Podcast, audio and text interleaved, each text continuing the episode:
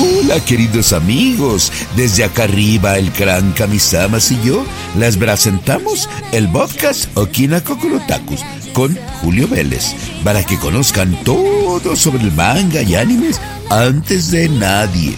Antes que en ninguna otra parte van a saberlo aquí, así que no se lo pierdan. Acá las esperamos.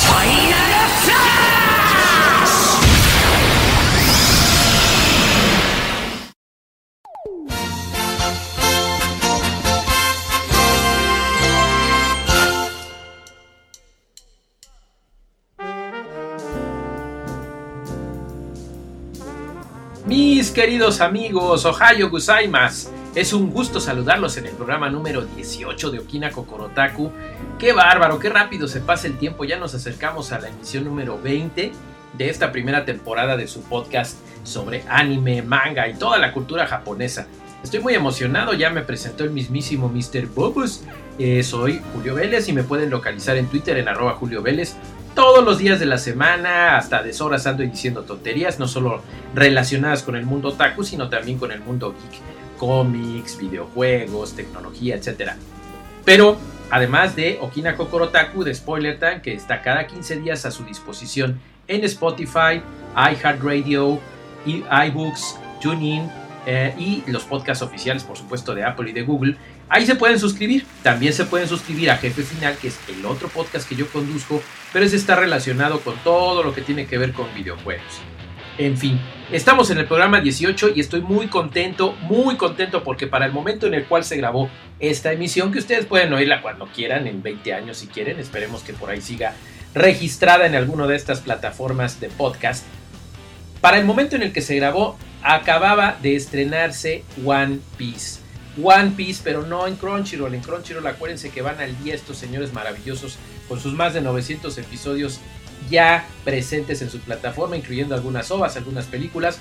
No, les estoy hablando del salto a la gran plataforma y no menosprecio a Crunchyroll, pero saben que por suscriptores y por mm, eh, difusión a nivel mundial, más de 190 países, pues cuando se estrena algo en Netflix, se estrena a lo grande. Entonces llegó One Piece y llegó particularmente a nuestra región con doblaje latino. Quiere decir que si ustedes son hispanohablantes y se encuentran en la región de Latinoamérica, ya está el tan esperado doblaje de One Piece, que hubo un intento hace tiempo, pero no quedó bien, no se concretó, no se hizo bueno.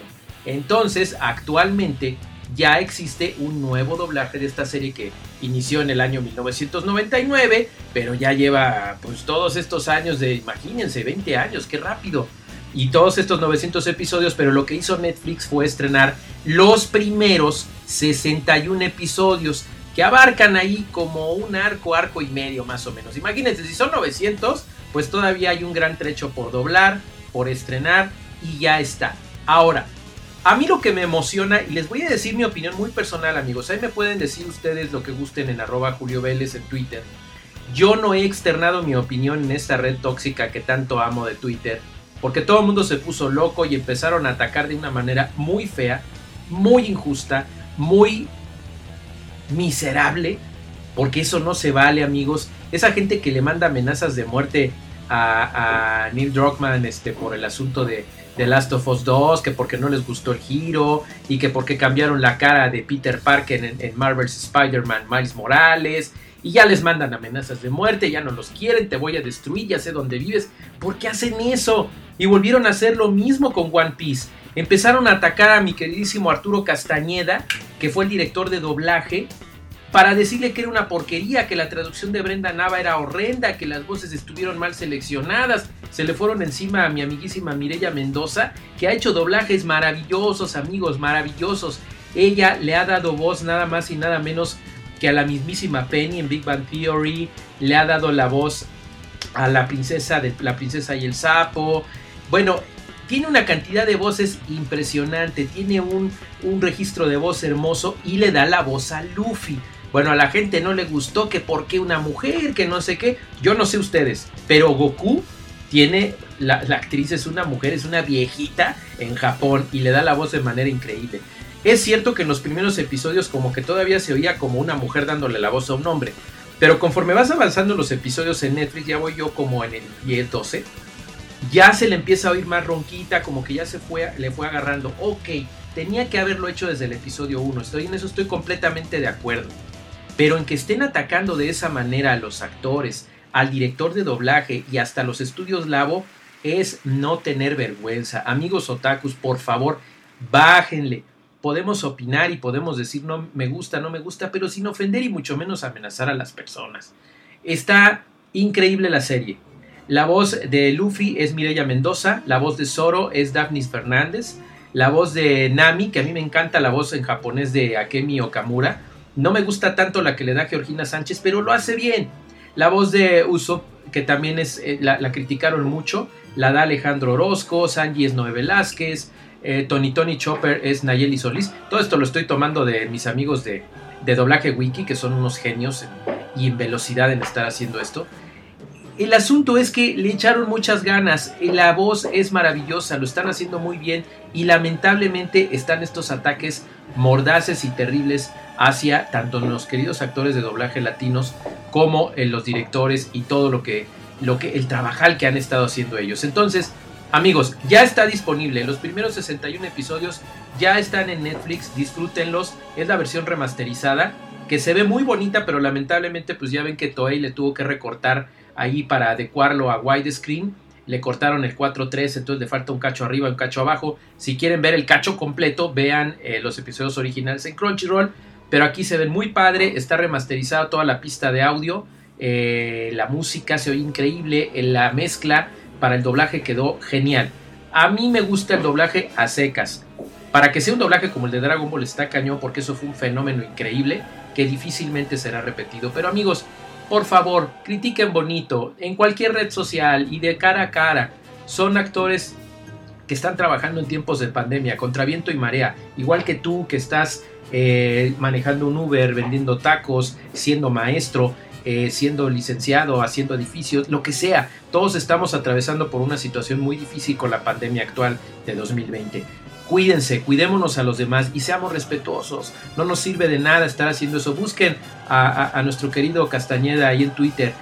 Estaba muy triste, muy agobiado por toda esta crítica mordaz y horrible que le están haciendo. Por favor, seamos respetuosos, seamos buenos otakus, que nos caracterice el respeto, amigos. One Piece, ya disponible en Netflix. Después voy con la reseña. Esta fue una charla sobre el doblaje. Pero bueno, ¿qué les puedo decir de One Piece? Es de 5 estrellas, véanlo. Niños, adultos van a quedar fascinados con una historia en la que Disney se inspiró para Piratas del Caribe. ¿eh? Este Luffy inspiró muchas de las cosas de Jack Sparrow que por ahí sus hijos le dijeron vi One Piece y de ahí agarro algunas cositas. Así es que, ¿qué les puedo decir? Cinco estrellas, One Piece ahora mismo en Netflix con doblaje latino.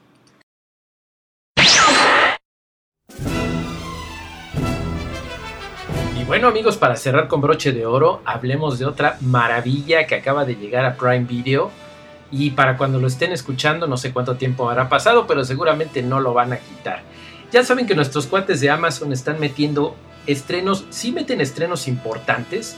Cuando metieron Inuyashiki, que ya les hablamos antes que era una maravilla que le estrenaron en exclusiva y en su momento After the Rain también, este entrañable anime shoyo de una chica y un hombre adulto, un hombre mayor que se enamoran, todo bonito, ¿eh? no vayan a pensar cosas feas, eh, tienen estrenos muy buenos, pero también están metiendo clásicos de catálogo que a mí me tienen extasiado porque lo hacen de una manera maravillosa y ahora se trata de la obra maestra de Clamp, con perdón de Sakura Car Captor, Magic Knight Rayard, Las Guerreras Mágicas. Sí, ya tienen los primeros 20 episodios de la primera temporada, acuérdense que son dos, de la segunda son 29 episodios.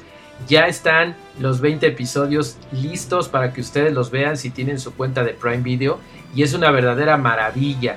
Aparte de decirles que pues vale la pena verla, por supuesto que ya se las hemos recomendado anteriormente en diferentes medios y en diferentes circunstancias, les queremos decir que esta maravilla de que TMS Entertainment ya la tenga en el catálogo es algo genial. Lo que me tiene a mí un poquito sacado de onda es que no se trata de la versión remasterizada que hace poco se estuvo transmitiendo en el canal mexicano Beat Me, sino de la edición normal no hay mucha diferencia, o sea, sí se ve como que más alta definición, más trazados los dibujitos, más color, pero lo que me llama mucho la atención es que sí trae el doblaje latino original de mediados, de finales de los años 90, perdón, porque esto se estrenó en el 96 en Japón y más o menos dos, tres años después estuvo ya en América Latina. Trae su doblaje original, pero lo que no me gusta es que la canción de Ideal Inquebrantable sigue siendo el horrible versión que cantaron en aquellos tiempos y no la hermosa versión que salió recientemente y que los amigos de Beat tuvieron la gentileza de añadir.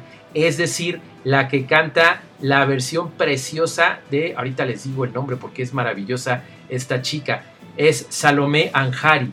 Ella es una cantante que se especializa en temas de anime, canta en japonés precioso y hizo el cover de esta maravillosa canción y lo, incluyeron en el, en el ending de Beat Me pero no está en, el Prime Video. Me da mucha tristeza que no sea la remasterización de 2012 con esta nueva versión, esta hermosa melodía cantada ya. Y esperamos que la temporada 2 sí traiga, eh, pues ya igual y remasterizado. Tienen chance de arreglar el error y que los 29 episodios más los 20 actuales, pues ya sea toda la colección completa. El punto es que pueden ver Magic Knight Rider ahora mismo y pueden emocionarse mucho con las aventuras de estas chicas y la hermosa Mocona en esta maravillosa obra de Clamp con la banda sonora de, Hayato Matsuo, que es una de las mejores que he escuchado yo en anime de los años 90. Se las recomiendo mucho. Si nunca la han visto, háganlo. Y si quieren revisitarlo, se van a encantar con estas chicas. Magic Knight Rayer, Las Guerreras Mágicas, ya disponible su primera temporada en Amazon Prime Video.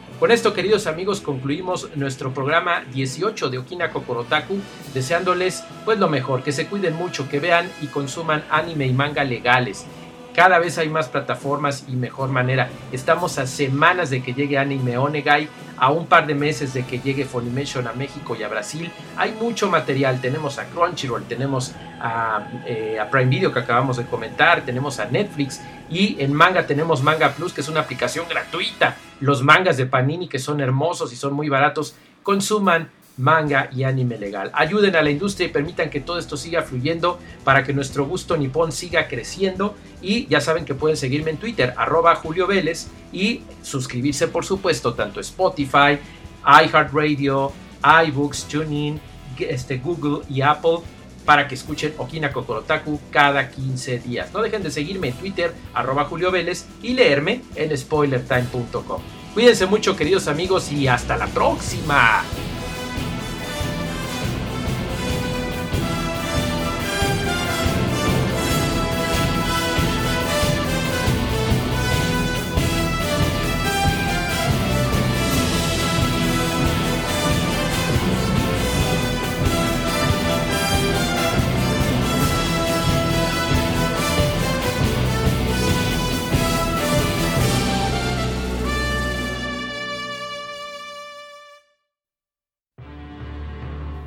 Llevo miles de años en mi castillo y nunca escuché un programa igual. Esto fue Okina Kokorotaku y como yo seguramente ya estás enterado sobre lo último en anime, no te pierdas el próximo programa en lo que yo busco cómo derrotar al maldito Trevor Belmont de una vez por